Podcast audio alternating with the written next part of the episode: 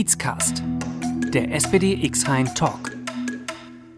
Herzlich willkommen zum Kiezcast, der SPD X-Sein Talk. Das ist der Podcast der SPD Friedrichshain-Kreuzberg. Ich bin Marie Scharfenberg, eine der beiden Vorsitzenden der SPD Friedrichshain-Kreuzberg und ich freue mich total, dass wir heute zwei ganz tolle Gästinnen haben. Und zwar äh, Peggy Hochstetter.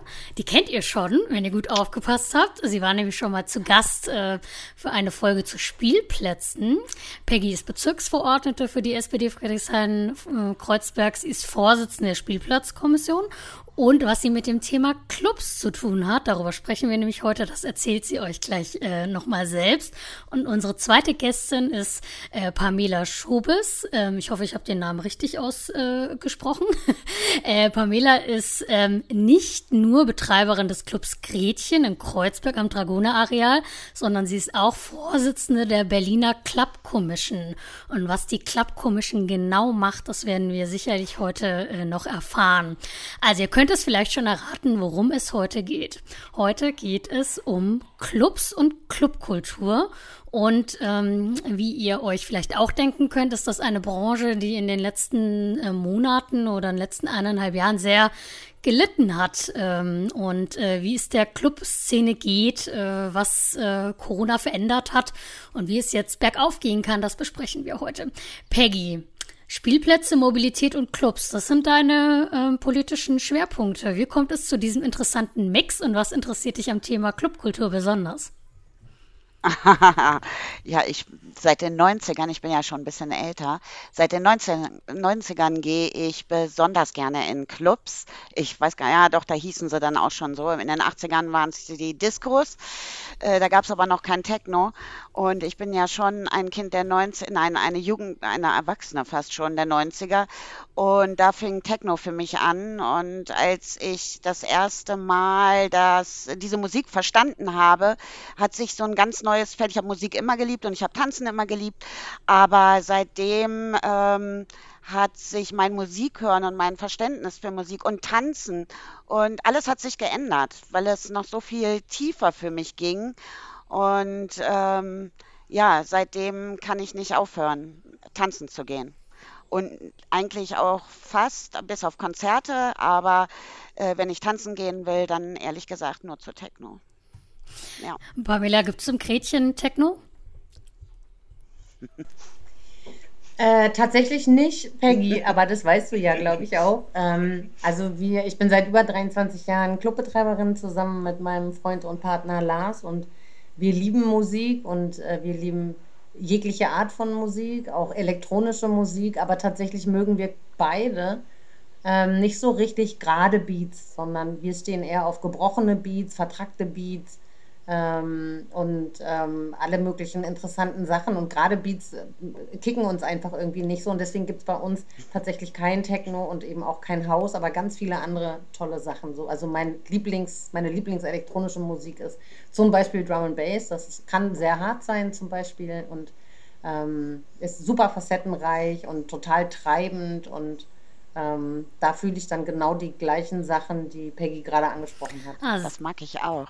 Ja, sehr spannend. Deswegen bist du ähm, wahrscheinlich neben, neben das wahrscheinlich schon sehr herausfordernden Jobs, einen Club zu betreiben, bist du ja dann, das ist ja wahrscheinlich ein Ehrenamt, dann noch Vorsitzende der, der Club Commission. Was macht denn die äh, Club Commission genau? Ja, also erstmal ist der, der Vorstand der Clubkommission, also wir sagen übrigens eigentlich Clubkommission, obwohl man es als. Oh, Entschuldigung, das ist diese, das ist diese Englischfizierung in Friedrichshain-Kreuzberg, Entschuldigung. Ausnahmsweise hat es nichts mit, mit äh, Englifizierung von, von Friedrichshain-Kreuzberg zu tun, sondern wir schreiben es ja Englisch, aber wir sprechen es Deutsch aus. Wahrscheinlich hatte man sich irgendwann mal überlegt, dass, überlegt, dass man irgendwie beides bedienen wollen würde. Also die Clubkommission äh, gibt es dieses Jahr ähm, 20 Jahre. Die Clubkommission ist der allererste Interessenverband sozusagen von Clubs, ähm, vor knapp oder vor ungefähr 20 Jahren gegründet in Berlin. Ähm, und wir sind, ja, also Interessenverband klingt irgendwie so spießig, aber tatsächlich ist es so, dass, dass wir halt ein Haufen Leute sind im, im Vorstand, die ehrenamtlich sich für die Interessen der Clubkultur einsetzen. Und das sind ganz viele unterschiedliche Sachen. Ähm, das sind deshalb unterschiedliche Sachen, weil wir auch irgendwie immer wieder neu vor bestimmten ähm, Herausforderungen stehen. Also gegründet wurde die Clubkommission vor 20 Jahren unter anderem, weil es damals relativ häufig zum Beispiel einfach Razzien gab in Clubs, die, ähm, die wir als ungerecht empfunden haben und ähm, nicht nachvollziehen konnten. Und da waren mehrere Clubs betroffen. Und dann haben sich am Ende mehrere Clubbetreibende zusammengetan, weil sie gesagt haben, so wir alleine können irgendwie so gar nichts ausrichten gegen die Polizei und gegen die so empfundene Willkür auch tatsächlich. Ähm, vielleicht funktioniert das besser, wenn wir uns irgendwie zusammentun, wenn wir die gleichen Probleme haben. Und so ist das quasi entstanden. Und ähm, in den letzten 20 Jahren waren die Probleme immer andere. Also wir, wir beraten auch äh, in Genehmigungsfragen zum Beispiel oder wenn ähm, ein Clubbetreiber was auch immer für ein irgendwie geartetes Problem hat. Aber ähm, tatsächlich arbeiten wir auch sehr, sehr viel politisch und das ist auch mein Steckenpferd, weil sich die politischen Herausforderungen einfach total geändert haben. Also die Stadt hat sich verändert. Damals in den 90ern war es verhältnismäßig einfach, einen Club aufzumachen, zu betreiben. Ähm, aber ähm, durch die Verdichtung der Stadt sind die Herausforderungen einfach größer geworden. Die Gentrifizierung ist ein riesiges Problem, die Verdichtung, heranrückende Wohnbebauung und, und, und. Ähm, und deswegen müssen wir da sehr viel politische Arbeit leisten, sehr viel Aufklärungsarbeit leisten. So empfinde ich das jedenfalls. Also die Leute wie Peggy, die wissen, was Clubkultur ist, die muss ich ja jetzt nicht überzeugen. Da reicht es ja, wenn man miteinander über die Probleme spricht und versucht, die zu lösen. Aber es gibt eben in der Politik tatsächlich, wie in anderen Branchen wahrscheinlich auch, einfach relativ viele Leute, die nicht genau wissen, was Clubkultur eigentlich bedeutet, warum das so wichtig ist und die das verhältnismäßig schnell abtun oder eben auch so unsere Probleme nicht nachvollziehen können. Also nehmen wir mal Gentrifizierung.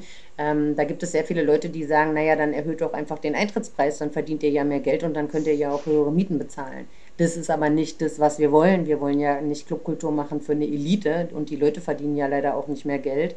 Ähm, also das ist so, so eins dieser vielen, vielen klitzekleinen und riesengroßen Probleme, die wir haben und die wir versuchen als Clubkommission irgendwie, naja, lösen können wir sie nicht, aber dass wir halt eine Awareness schaffen auf der, auf der politischen Seite, in Teilen aber auch eine Awareness schaffen unter unseren Mitgliedern für bestimmte Themen. Ähm, ja, jetzt habe ich viel geredet. Ja, super spannend. Also die Clubkommission, äh, habe ich auf jeden Fall was gelernt äh, äh, heute Abend. Die Clubkommission. Also ich glaube, da habt ihr schon viel erreicht, weil wenn ich was lese zu Clubs, Clubkultur, es wird ein Club verdrängt, äh, jetzt im Corona-Bereich, da kommen wir bestimmt später nochmal drauf. Ähm, lese ich eigentlich sehr häufig äh, die Clubkommission. Also da äh, scheint euch, glaube ich, ganz gut, äh, habt ihr ganz gut was erreicht und ich hoffe, das hält auch ein bisschen nach und ähm, ich finde es auch total wichtig, dass äh, sich dann auch so, so Wirtschaftszweige äh, dann auch zusammenschließen. Das ist ja auch eine gute Form von Lobbyismus. ähm, Peggy, wir hatten jetzt gerade das Thema Gentrifizierung. Jetzt haben wir, so viel darf ich verraten, vorher schon ein bisschen über einen Friedrichshainer Club gesprochen, der davon betroffen ist, äh, dass äh, äh, das Nuke oder der Nuke Club. Peggy, was ist denn da los in, bei dem Club? Ja, das ist genau hier bei mir im Kiez. Ich wohne ja am Samariterkiez. Ähm, und das Nuke, vorher K17, gibt es hier schon sehr lange. Äh, es war nicht die erste Stelle, das ist, glaube ich, weiter, auch in Friedrichshain, in einer, oh, ich weiß gar nicht, irgendeine Straße mit K war es, darum auch K17. Die sind dann umgezogen in die Pettenkofer äh, Straße, ähm, auch, äh, die machen viel Rock, Gothic und äh, Metal und haben da wirklich auch eine richtig große Fanbase, muss man sagen. Ganz tolle Leute, die dem Club dazustehen. Die mussten vor einigen Jahren, weil der Eigentümer gewechselt hat, mussten sie leider auch einen neuen Mietvertrag unterschreiben, wenn sie da, da sie da an der Stelle weitermachen wollten und mussten leider in Kauf nehmen, sonst hätten sie diesen Mietvertrag nämlich gar nicht bekommen, dass sie eine sechswöchige, wöchige Kündigungsfrist äh, äh, unterschreiben. Und es ist natürlich äh, ja, also ähm, äh, wirklich ein hartes Stück und auch äh, für meine Begriffe kein, so geht man nicht mit seinen Leuten um. Es ist sehr beliebt. Äh, nun hat aber die S Immo, das ist der Vermieter, den kennen wir ja schon von der Griesmühle. Das war ja vor, weiß ich gar nicht, vor einem Jahr oder anderthalb Jahren war das ja schon ein großes Thema, weil das auch da der Vermieter war. Der wenig mit sich sprechen ließ, hat nun dem Nuke gekündigt. Und das heißt, das war im Juni und die müssen jetzt zum 31.07. eigentlich da raus. Äh, was natürlich in Anbetracht dessen, dass sie ähm, die Miete die letzten Monate bezahlen konnten durch Spenden, durch Programme, sich durch diese schwierige Zeit, äh, sie hatten ja eigentlich die meiste Zeit zu, ähm, ich denke da immer an Pamelas Worte, äh, wir waren die Ersten, die schließen und werden die Letzten sein, die öffnen. Genau so ist es. Das fasst es so gut zusammen. Und die haben das geschafft mit Hilfe eben der Programme und mit Hilfe ihrer großen ähm, Fanbase müssen die nun raus, haben keine Übergangsfrist bisher. Im Moment weigert sich der Vermieter immer noch, denen das zuzugestehen ähm, haben noch keine neuen Räumlichkeiten. Alle sind auf der Suche.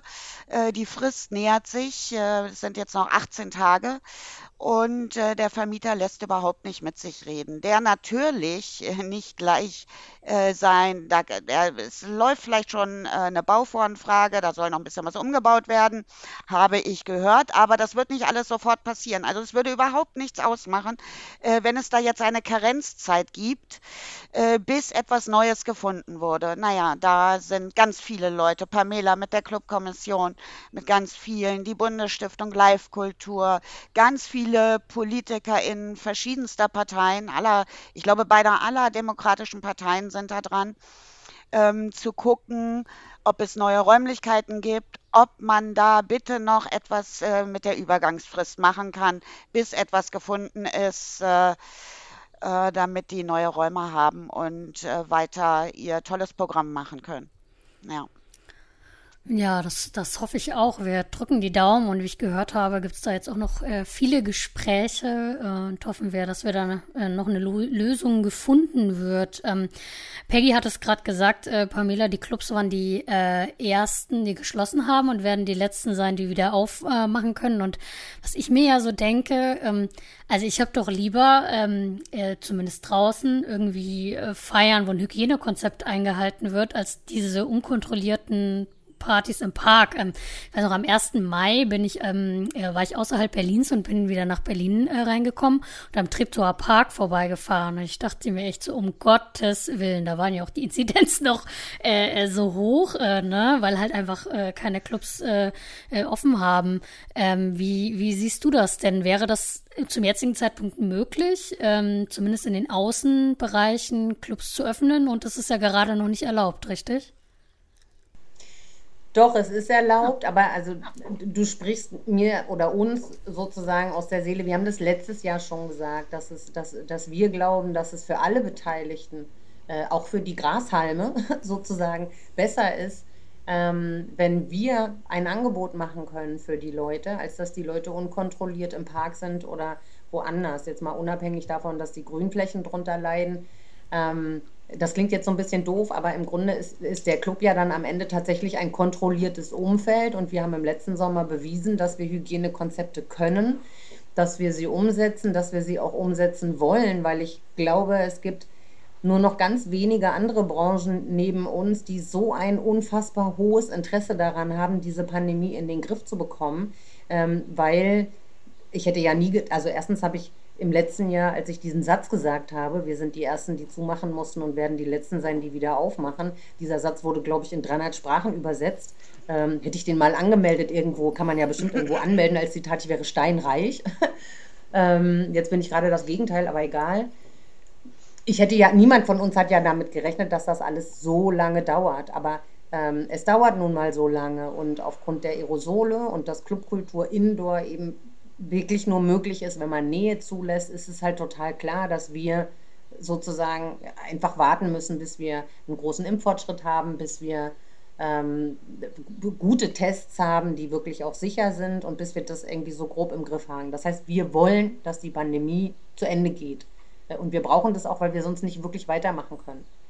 Deshalb haben wir im letzten Jahr unter Beweis gestellt, dass wir das können, waren total enttäuscht, dass wir, äh, dass auch wir, also dass es diesen Lockdown komplett wieder gab im November, haben das in Teilen verstanden, ähm, weil ja dieser Lockdown auch damit begründet wurde, dass man die Mobilität wieder einschränken möchte und nicht möchte, dass die Leute in den U-Bahnen zum Beispiel zusammenfahren in Berlin. Das ist ja soweit auch nachvollziehbar. Aber als die Zahlen runtergegangen sind, ähm, Ende des Frühjahrs hätten wir uns darüber gefreut, wenn wir früher, nämlich zum Beispiel 1. Mai, du sagst es, die Leute waren schon im Park, aber wir durften noch nicht aufhaben. Immerhin, jetzt haben wir geöffnet und wir waren in Berlin auch relativ früh, was das Tanzen angeht. Also aktuell dürfen wir tanzen draußen. Ähm, ich glaube, jetzt habe ich tatsächlich gerade die Zahlen nicht ganz im Kopf. Ich glaube tatsächlich seit dem letzten Wochenende auch bis 1000 Leute. Da sind wir relativ weit vorne, was die Bundesländer und die Regelungen angeht. Und da sind wir auch total froh drüber, ähm, weil wir ja einfach sehen, dass die Leute das wirklich dringend brauchen. Ich will jetzt mal gar nicht davon reden, dass wir das auch dringend brauchen und gar nicht aus finanziellen Gründen, sondern wir sind ja alle Clubbetreiber und Clubbetreiberinnen geworden, weil wir dafür brennen. Also sowas wird man nicht, weil man, äh, weil einem das vorgeschlagen wird, irgendwo im Jobcenter oder irgendwie sowas. Also das ist, das ist halt, Clubbetreiber bist du von Herzen oder du bist es eben nicht. So. Und wir machen das auch, wir machen das halt für die Musik, wir wollen Bühnen bieten und wir machen das vor allen Dingen durch die, für die Menschen. Also wir leben sozusagen von, auch von und durch diese Emotionen anderer. Und die, die jetzt die gar keine Außenflächen haben, sind halt seit, ich glaube, jetzt sind es fast 16 Monate sitzen die sozusagen auch emotional auf dem Trockenen, unabhängig von der riesigen Existenzangst. Also lange Rede, kurzer Sinn, wir sind sehr froh, dass wir jetzt endlich draußen sind. Unserer Meinung nach hätte man das früher machen können, aber jetzt im Nachgang jammern ist eigentlich auch egal. Irgendwie. Also wir sind froh, dass es so ist, wie es ist und wir hoffen, ähm, dass wir draußen eben auch weitermachen können, solange ähm, bis halt ausreichend Menschen geimpft sind, damit wir dann auch wieder nach innen gehen können. Weil da müssen wir Nähe zulassen. Wir können nicht Clubkultur leben, wenn wir Abstände einhalten müssen zum Beispiel oder wenn wir innen Masken tragen müssen. Das, ähm, das funktioniert außen eigentlich ganz okay mit den Masken ist aber auch schon so ein bisschen widersinnig, weil es ganz viel um Kommunikation auch geht bei Clubkultur. Glauben viele Leute auch nicht, aber es ist so. Aber in den Innenbereichen ist es noch extremer. Es ist sehr laut und es muss auch laut sein, sonst funktioniert die Musik nicht. Ähm, da ist es auch schon schwierig, ohne Maske sich zu verständigen. Und mit Maske geht es quasi gar nicht. Also es ist rein technisch sozusagen dann nicht möglich. Und ähm, Abstand einzuhalten, wenn Leute tanzen und ähm, sich man will sich ja beim Tanzen, es geht ja darum, dass man sich frei fühlt, dass man die Augen zumacht, dass man sich umdreht, dass man ähm, ja, sich einfach entfalten kann. Und das geht nicht, wenn man ununterbrochen darauf achten muss, dass man irgendwie den Abstand zu jemand anderem einhält oder das geht eben auch nicht, wenn dann da, keine Ahnung, zig Security-Leute rumstehen, die, die von außen darauf achten und Leute auseinanderziehen. Das ist dann sinnfrei. Hm. Ja, dann drücke ich äh, die Daumen, dass es äh, bald äh, wieder, wieder geht. Es sah jetzt eigentlich ganz gut aus. Ähm, mal gucken, wie sich das in den nächsten Wochen weiterentwickelt. Wir haben jetzt viel über das ähm, Thema, und du hast es auch sehr oft gesagt, äh, Pamela, das äh, Wort Clubkultur. Und da habt ihr, wenn ich das richtig mitbekommen habe, im Mai einen ganz schönen äh, Erfolg erzielt äh, und im Bundestag äh, quasi einen Beschluss herbeigeführt, dass äh, die Clubkultur auch als Kultur äh, anerkannt wird. Ich hoffe, ich habe das jetzt richtig zusammengefasst. Ähm, Peggy hat da ja sicherlich, kann ich mir vorstellen, ähm, mit Chancel Kieseltebe, unserer Bundestagsabgeordneten, auch ein bisschen mit äh, dran gearbeitet. Ähm, Pamela, warum ist denn der Begriff äh, äh, Clubkultur, warum ist das so wichtig? Also das ist jetzt in erster Linie das, was wir erreicht haben äh, im Bundestag das ist ein Stadtentwicklungs-, äh, ein stadtplanerisches Instrument. Also dafür muss man wissen, dass die Clubs ähm, zusammen mit den Diskotheken, von denen wir uns eben abgrenzen, programmatisch, weil wir ein, ein, ein Programm kuratieren, ähnlich wie Theater oder Opernhäuser. Wir werden aber im Planungsrecht geführt oder gleichgestellt bisher mit ähm, zum Beispiel Bordellen oder Spielcasinos. Das bedeutet, dass wir für die Genehmigungsfähigkeit ähm, auf sehr wenige Gebietskategorien in den Städten ähm, zugelassen sind, was uns äh, was den Druck auf uns noch weiter erhöht. Also mal abgesehen, insbesondere eben in Städten ist es halt so, durch die Verdichtung und die Gentrifizierung werden wir eh schon verdrängt. Ähm, und durch diese wenigen Gebietsmöglichkeiten, in denen wir überhaupt sein dürfen, ähm, wird es eben hochproblematisch. Es ist zum Beispiel in Berlin so, wenn man, wenn man einen Club neu aufmachen möchte, sucht man sich natürlich einen Ort, in dem man frei sein kann, wo man experimentieren kann und wo man niemanden stört. Das heißt, man geht irgendwo hin, wo eine Brache ist oder wo wenig drumrum ist. So, und dann verdichtet sich die Stadt immer mehr. Das heißt, es werden verschiedene Bauvorhaben gestartet, es wird Wohnungsbau gestartet, dann wird ein Bebauungsplan aufgemacht und dann wird aus diesem Gebiet, was vorher zum Beispiel in Berlin gar keinen Bebauungsplan hatte, plötzlich ein Wohngebiet und damit ist der Club sozusagen disqualifiziert und muss da weg, obwohl der Club vorher da war und obwohl der Club im Zweifel auch die Gegend deutlich interessanter gemacht hat, weil das ist ja das, was eben auch bei Clubkultur passiert. Wir, wir gehen an verschiedene Orte ähm, und machen diese Orte bunt und äh, das, das spricht Menschen an, ähm, die dann da in die Nähe ziehen und dahin kommen und dann ähm, irgendwann entdeckt dann eben auch ein, im Zweifel ein Immobilieninvestor dieses Gebiet, ähm, kauft da und verdrängt uns dann. Und dabei sind wir diejenigen, die das da interessant gemacht haben. So, deswegen ähm, ist es für uns sozusagen auf dieser, Stadt, auf dieser stadtplanerischen Ebene ein, ein voller Erfolg, dass wir jetzt als Kulturorte behandelt werden sollen, ähm, laut diesem Beschluss.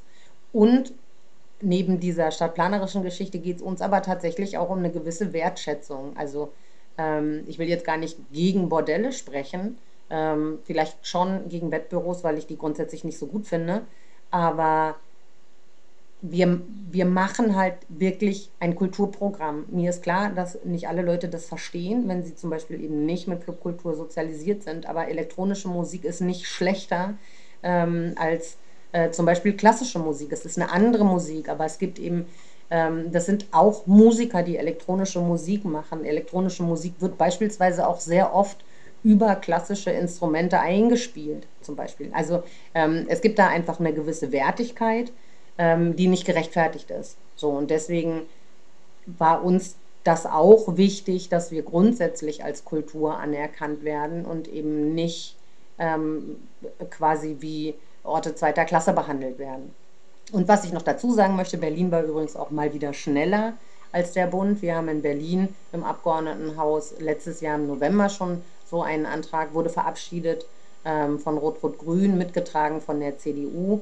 Und ähm, da wurde im Wesentlichen genau das Gleiche beschlossen, was ich ziemlich cool finde, dass es, also dass Berlin das sozusagen noch früher erkannt hat, aber umso krasser ist es tatsächlich, dass wir das im Bundestag wirklich geschafft haben. Und Schanzel ist eine von ähm, einigen Parlamentarierinnen, die gemeinsam das ähm, Forum Clubkultur gegründet haben. Das ist ein, ein Forum, ein Zusammenschluss von Parlamentariern aus dem Bundestag aller demokratischen Fraktionen, die sich auf die Fahne geschrieben haben, sich für Clubkultur einzusetzen.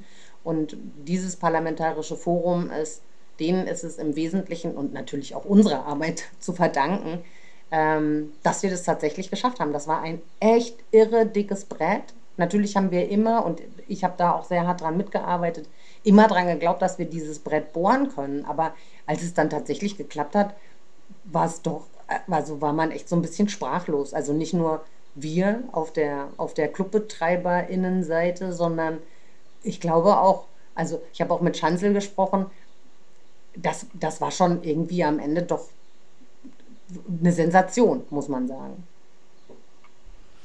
Dazu darf ich mal ganz kurz was sagen.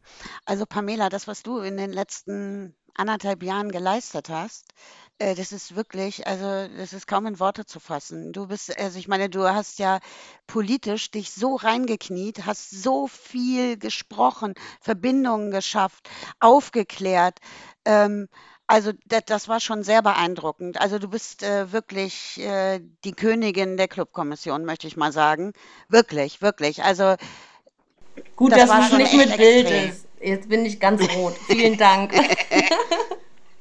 nee, wirklich. Also das ist äh, schon echt beeindruckend. Also Pamela hat so viel dran gearbeitet, auf allen Ebenen. Ähm, also das ist wirklich, äh, das, da muss sie sich den Großteil äh, wirklich als Verdienst alleine anheften. Das muss man schon wirklich sagen. Also alleine bin ich es aber nicht. Aber es ist, ich habe schon wirklich tatsächlich hart daran gearbeitet. Mir macht das sehr viel Spaß. Ähm, und ich, ich, deswegen freue ich mich auch so, dass es sowohl hier in Berlin letztes Jahr im November geklappt hat. Ähm, ist ja gar nicht so ganz einfach, Rot-Rot-Grün hier unter einen Hut zu bekommen, obwohl sie eigentlich unter einem Hut sind. Das muss man ja auch mal sagen. Das könnte ja auch echt ein bisschen einfacher sein. Ähm, also das war nicht so ganz einfach, aber da bin ich total froh, dass das geklappt hat. und äh, auch stolz auf, auf uns, die daran gearbeitet haben. Aber es sind, ich war es natürlich nicht alleine. Aber es ist schon richtig. Es war schon, es fällt nicht vom Himmel, aber es macht so einen Spaß, wenn man dann auch sieht, dass es was bringt. Also wenn man sieht, dass man so ein, so ein von unten sozusagen so sich einbringen kann, von außen sich einbringen kann in die Politik und dann tatsächlich Dinge verändert. Ich meine, das muss man sich auf der Zunge zergehen lassen. Wir ändern oder wir haben es geschafft, dass ein Bundesgesetz geändert wird, also werden muss. Es ist ja leider noch nicht und wir müssen jetzt auch alle sehr genau allen auf die Finger gucken, dass sich da der Bundestag oder die Leute, die dann am Ende verantwortlich sind, sich da nicht aus der Verantwortung stehlen. Aber das kriegen wir schon hin. Ja, ich glaube, ähm, sprichst jeden und jeder aus der Seele, der schon mal einen Antrag geschrieben hat und äh, gehofft hat, dass sich da irgendwas äh, verändert. Das ist ja so ein bisschen die unterschätzte ähm, Arbeit auch in, in einer Partei, ehrlich gesagt. So diese Antragsarbeit, aber dadurch, ähm, wenn man einen langen Atem hat, äh, schafft man es vielleicht auch doch mal irgendwie so einen tollen Erfolg zu erzielen. Ähm, Peggy, ähm, also was ja wahrscheinlich, kann ich mir vorstellen, sehr eng dabei, äh, diesen Bundestagsbeschluss äh, auch äh, ähm, äh, mit herbeizuführen. Ähm, erzähl mal, wie ist das denn, denn gelaufen? Gab es da direkt eine breite Basis? Musstet ihr da viel für kämpfen ähm, oder wie ist das abgelaufen? Also in diesem, ich war ja sehr häufig dabei äh, als Mitarbeiterin von Chancel eben. Eigentlich war ich, glaube ich, immer dabei, wenn sich das äh, Parlamentarische Forum getroffen hat. In diesem Forum äh, muss man sagen, haben alle an einem Strang gezogen.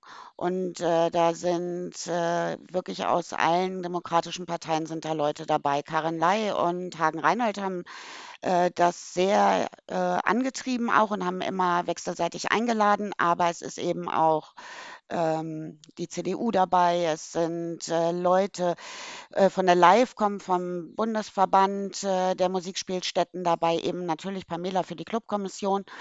Äh, da haben alle sehr an einem, also es war wirklich allen, alle hatten eigentlich das gleiche Anliegen und wollten das vorantreiben. Aber das ist natürlich trotzdem sind das ja nur äh, von vielen Parlamentariern sind das nur wenige am Ende. Man muss dann natürlich in die Fraktionen und das machen natürlich die Bundestagsabgeordneten dann und sprechen untereinander und äh, es sind auch aus den verschiedenen Ausschüssen. Chancel selber ist im Finanzausschuss, es sind Leute aus dem Kulturausschuss, es sind Leute aus dem Bauausschuss dabei dabei.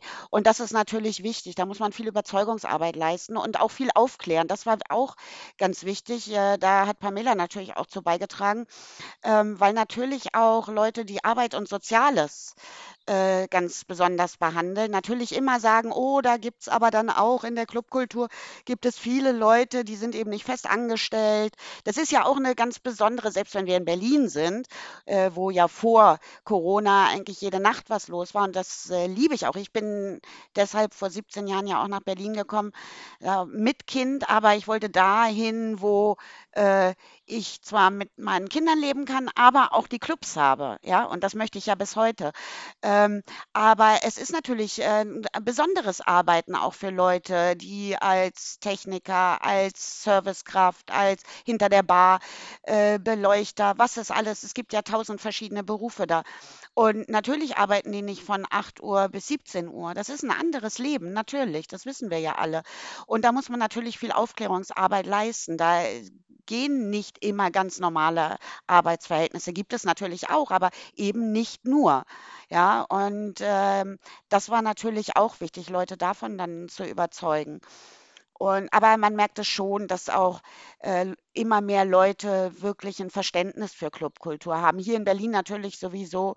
Da ist auch Christian Goini ist einer der Vorkämpfer hier auch. Ähm, äh, der, der sich selber auch für Clubkultur einsetzt, auch schon seit Jahren. Also äh, das ist ein anderes Verständnis bei vielen Leuten inzwischen einfach auch da. Ja, das ist äh, wirklich ganz schön muss man sagen. Ich würde noch mal, mich würde ja noch mal interessieren, ähm, wir haben jetzt von einigen Clubs erst im Ausland, ich glaube Barcelona und das war auch irgendwo in, in den Niederlanden, gab es ja verschiedene Versuche. Ich glaube auch bei Stefan Kache in Leipzig, da in der Distillerie, äh, hat es auch einen Versuch gegeben. Und es hat sich ja gezeigt, dass die Ansteckungsgefahr ähm, da eigentlich äh, gar nicht da war. Also es haben sich nicht vermehrt Leute in Clubs bei diesen Modellversuchen angesteckt. Das ist ja eigentlich ein gutes Zeichen, oder Pamela? Ja, das ist so ein bisschen schwierig. Also ähm, ich glaube, das, was Steffen Kache in der Distillerie gemacht hat, das ist, ähm, glaube ich, auch so ein Pilotprojekt mit PCR-Testung. Ähm, das ist, also die Tests, die wir ja im Augenblick als Schnelltests durchführen, ist ja nicht PCR. PCR ist ja so deutlich genauer. Wir haben als Clubkommission auch ein Pilotprojekt, ein Tanz-Indoor-Pilotprojekt. Ähm, in der Pipeline. Das haben wir zusammen mit WissenschaftlerInnen von der Charité aufgesetzt, in Absprache mit der Senatsverwaltung für Kultur. Ähm, das liegt jetzt dem Senat vor und wir hoffen, dass wir ähm, innerhalb kürzester Zeit da ein Feedback zu bekommen, ob wir das umsetzen können oder nicht. Das wäre dann auch ein Pilotprojekt mit PCR-Tests. Ähm, ja, haben sich, da haben sich tatsächlich bei den Piloten, die wir, die wir kennen aus dem Ausland oder eben auch aus der Distillerie, gab es keine Infektionen. Es wurden, äh, glaube ich, in, in Einzelfällen tatsächlich über die PCR-Tests kranke Leute rausgefischt im Vorfeld, sodass die halt niemanden haben anstecken können. Jetzt ist es aber natürlich auch, und, und ich will da jetzt gar nicht gegen uns sprechen, aber man muss das Ganze ja auch als Clubbetreiber objektiv sehen wenn die Inzidenzen sehr niedrig sind, ist es natürlich, ist auch die Wahrscheinlichkeit, dass man ein Superspreader-Event kreiert, äh, deutlich geringer. Deswegen sind auch diese ganzen Pilotprojekte nicht darauf ausgerichtet, äh, zu gucken, ob man Superspreader-Events äh, hat oder nicht hat, sondern die, sie, die werden in der Regel eher durchgeführt, um logistische Abläufe zu prüfen. Wie kriegt man das hin, mit den, mit, dass die Tests sauber gemacht werden, dass die Leute dann ähm, auch nicht schummeln oder äh, wie lange dauert das, wie viel Personal mehr braucht man ähm, dann im Club, um das alles zu testen und auszuprobieren. So einen Piloten haben wir ja hier in Berlin auch schon gemacht, ähm, kurz vor dem, vor dem Frühjahrslockdown. Wir waren, glaube ich, die Letzten, die zusammen mit der Senatsverwaltung für Kultur noch so einen Piloten haben machen können, damals im Seelchen am Holzmarkt. Das war eine bestuhlte Veranstaltung noch ähm, haben wir uns sehr gefreut, dass wir da auch in einen Topf geworfen sind mit der Deutschen Oper, mit der Philharmonie, mit dem Berliner Ensemble und eben wir als Clubkommission haben eine Veranstaltung gemacht zusammen mit dem Seelchen. Da ging es auch um die Logistik. Und leider gibt es jetzt halt eben auch so ein paar ungute Nachrichten. Also es gab jetzt gerade ähm, in den Niederlanden durften die Clubs vor, ähm, ich glaube, letztes Wochenende oder vorletztes Wochenende wieder öffnen, komplett. Ähm, und gleich in der allerersten Nacht gab es eine Veranstaltung in einem Club mit 600 Personen, ähm, wo in der Zwischenzeit, ich glaube, über 200 Personen sich äh, angesteckt haben und Corona-positiv getestet sind, obwohl da wohl auch mit Tests gearbeitet wurde. Ich, ähm, also vorgestern, glaube ich, stand immer noch nicht fest, wie, wie das hat passieren können, ob da in irgendeiner Art und Weise mit den Testergebnissen nicht vernünftig umgegangen ist. Aber das sind natürlich dann so eine Nachrichten, die sind für uns dann immer so ein Schlag ins Gesicht, weil, weil das natürlich genau das ist, was irgendwie nicht passieren soll. Und das ist halt das Problem, was wir eben noch haben und was, was die Wissenschaft beschreibt, dass die Schnelltests einfach nicht sauber genug sind und nicht lange genug gelten, dass es eben sein kann, dass man infizierte Personen negativ testet, weil die Viruslast einfach noch nicht hoch genug ist und der Test eben entsprechend nicht anschlägt. Und wenn diese Person, die krank ist, den Virus in sich trägt, dann ein paar Stunden später auf eine Veranstaltung geht, kann es eben sein, dass dann die Viruslast doch so hoch ist, dass man Leute anstecken kann. Und dann kann es eben aufgrund der, der Nähe und der Enge in, in einem Club eben zu solchen Superspreader-Events kommen. Und solange ähm, solange die Menschen dann noch ins Krankenhaus müssen, ähm, weil sie noch nicht geimpft sind. Unsere Zielgruppe ist ja weitestgehend leider noch nicht geimpft. Ähm, und solange man da Menschen gefährdet, wird sich da vermutlich nicht so richtig viel dran ändern. Deswegen setzen wir halt so extrem auf diesen Impffortschritt, weil wir denken, dass man, wir werden Corona offensichtlich nicht los. Ähm, wir müssen irgendwie offensichtlich lernen, damit zu leben. Ähm, und das heißt, wir brauchen irgendwie einen Weg, dass, dass die Verläufe eben nicht mehr so schlimm sind. Solange dann aber eben auch noch sowas wie Long-Covid über einem geistert, ist es natürlich auch schwierig. Also es ist ähm, jetzt, wenn ich, wenn ich diese Situation mal von außen betrachte, kann ich das auch alles nachvollziehen, dass es total schwierig ist und dass man die Clubs eben indoor noch geschlossen lässt. Ich setze aber wirklich darauf, dass wenn der Impffortschritt ähm, in vier, acht, zehn Wochen vielleicht so weit ist und man dann eben auch, in, man kann ja jetzt in England relativ viel beobachten, da sind die Inzidenzen unfassbar hoch, langsam steigen wohl auch die Zahlen der äh, im Krankenhaus Behandelten. Da muss man dann sehen, da sind die Leute viel geimpft. Wenn das keine schlimmen Verläufe gibt und es kein Long-Covid gibt, dann, dann kann man vielleicht irgendwann an diesen Punkt kommen, wo man sagt, okay, wir haben es im Griff. Aber ich glaube, im Augenblick sind wir da noch nicht. Ja, solange in England ja. noch Spiele durchgeführt werden, an denen 60.000 Personen zugucken können. Ähm, ja, das ist nochmal eine andere Diskussion wert. Äh, ja, danke für die, also das ist auch wirklich super reflektiert, wie du das darstellst, weil letztlich hängt ja dann deine Existenz äh, auch davon ab. Also ähm, das finde ich dann auch. Äh, das ist ja. Auch, äh, das ja. ist, es ist wirklich total schwierig. Ähm, und ich bin, bin aber ehrlich gesagt auch wirklich das klingt jetzt echt vielleicht ein bisschen doof, ne? aber ich bin wirklich unglaublich froh, dass, dass so die meisten von uns tatsächlich auch so reflektiert damit umgehen ähm, und, und keine Menschenleben gefährden wollen. Allerdings vertrauen wir eben auch darauf, ähm, dass man dann, sobald es möglich ist, von der Politik entsprechende Signale bekommt. Und das war jetzt diesen Sommer, war das ein bisschen spät ähm, die Signale. Also ich finde, wir hätten deutlich früher rausgehen können. Das ist super ärgerlich. Ähm, da ist es jetzt so, wie es ist. Was aber ein weiteres Problem ist, ist, dass ähm, das ist, geht jetzt nochmal so leicht in die andere Richtung, aber wir haben ja Clubkultur und wir haben aber eben auch Live-Musik. Zur Clubkultur gehören auch Konzerte.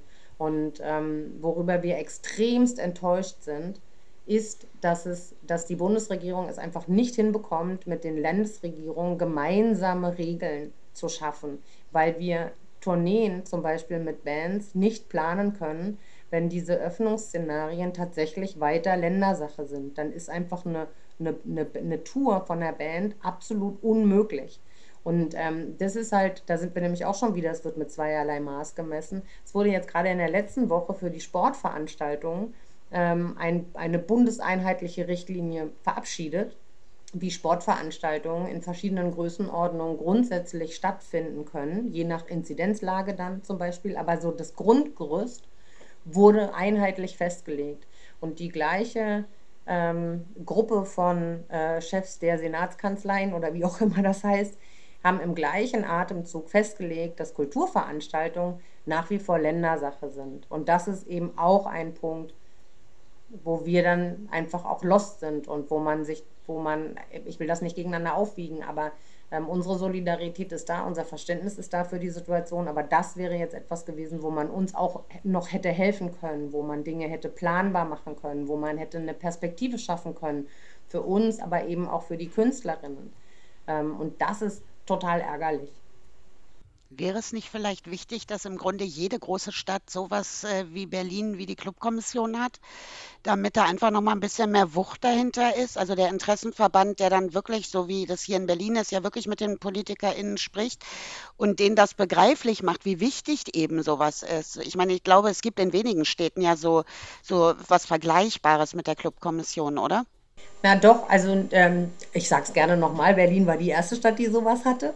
Ähm, aber es sind in, in sehr vielen unterschiedlichen Regionen, Städten, Landkreisen, äh, Bundesländern ähm, sind ähm, solche Verbände nachgezogen und die Livecom, die hattest du ganz am Anfang erwähnt, Peggy, ähm, ist sozusagen der Dachverband und unter der Livecom versammeln wir uns eben auch alle und haben aber mit der Livecom sozusagen die Bundesstimme. Und wir versuchen das. Ähm, also wir versuchen das, also wir haben natürlich einmal auch hier das Berliner Landesrecht und die, die Berliner LandespolitikerInnen, mit denen wir sprechen und ähm, mit denen wir auch in sehr, sehr guten Kontakt stehen, also gerade zur Senatsverwaltung für Kultur. Ähm, das klappt wirklich ausgesprochen gut. Da ist ein wirklich sehr, sehr großes Verständnis für die Szene, ähm, für uns. Man hört uns zu, man fragt uns viele Dinge. Auch bei den ganzen Landesprogrammen, die aufgesetzt werden, spricht man tatsächlich vorher auch mit uns, wie sind die Bedarfe um das nicht an uns vorbei zu planen. Ähm, das finde ich sehr gut. Das klappt in einigen anderen Landesverbänden auch.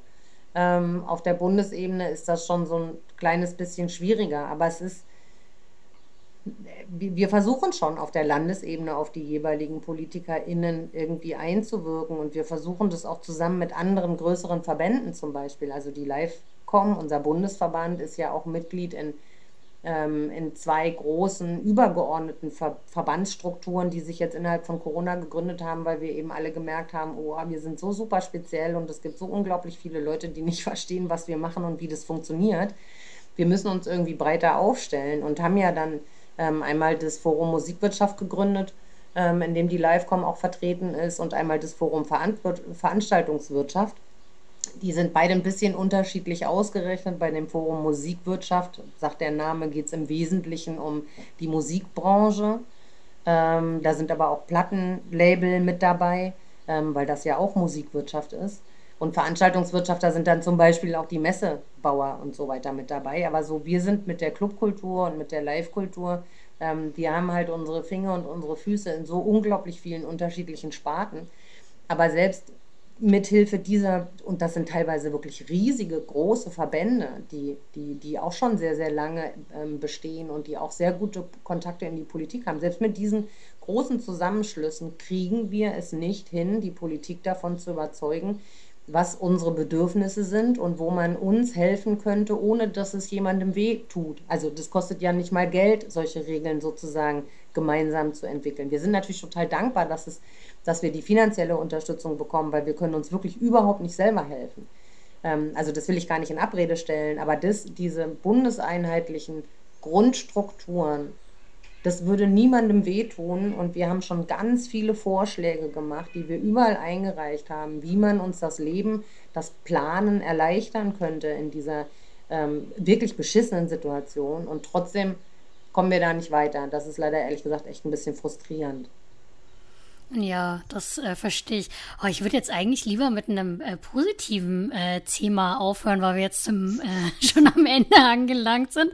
Deswegen stelle ich euch jetzt einfach nochmal eine Frage, die wir allen unseren Podcast-Gästen äh, stellen. Ähm, nämlich, was ist euer Lieblingsort in Friedrichshain-Kreuzberg? Von Peggy haben wir ja schon mal einen gehört. Wenn ihr den erfahren wollt, dann müsst ihr den, die Folge zu Spielplätzen hören.